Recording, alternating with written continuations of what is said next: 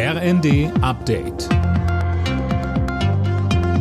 Stündlich neu. Auf den Punkt informiert. Ich bin Silas Quiring. Guten Tag. Im Streit um den Bundeshaushalt hält Finanzminister Lindner an seinem strikten Sparkurs fest. Das hat er in einem ARD-Interview erklärt. Sönke Rülling, damit grenzt er sich einmal mehr von den Koalitionspartnern SPD und Grünen ab. Ja, und er kritisiert auch diesen, wie er es nennt, Appetit nach immer mehr Geld. Man habe genug Geld, müsse damit nur besser umgehen, so Lindner. Deshalb weist er auch Forderungen nach Steuererhöhungen und nach einer Änderung der Schuldenbremse erneut zurück. Kritik übt Lindner außerdem am geplanten Plus beim Bürgergeld. Das sei viel zu hoch, weil es auf einer hohen Inflationserwartung beruht, die letztlich nicht eingetreten ist.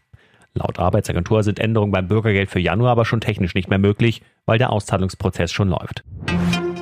Der Nahostkrieg und seine Auswirkungen auf Deutschland. Das ist eines der Themen, über die die Innenminister von Bund und Ländern ab heute auf ihrer Herbstkonferenz in Berlin beraten. Außerdem geht es um die Flüchtlingssituation, um Grenzkontrollen und um die Sicherheit während der Fußball-EM im Sommer.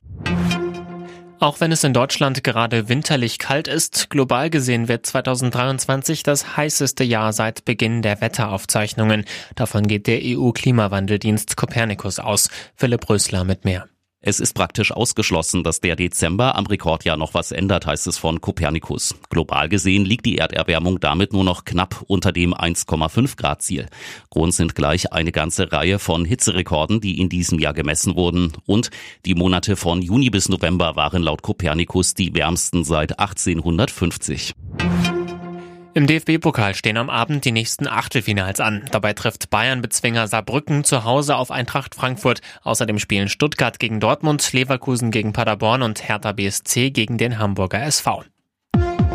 Alle Nachrichten auf rnd.de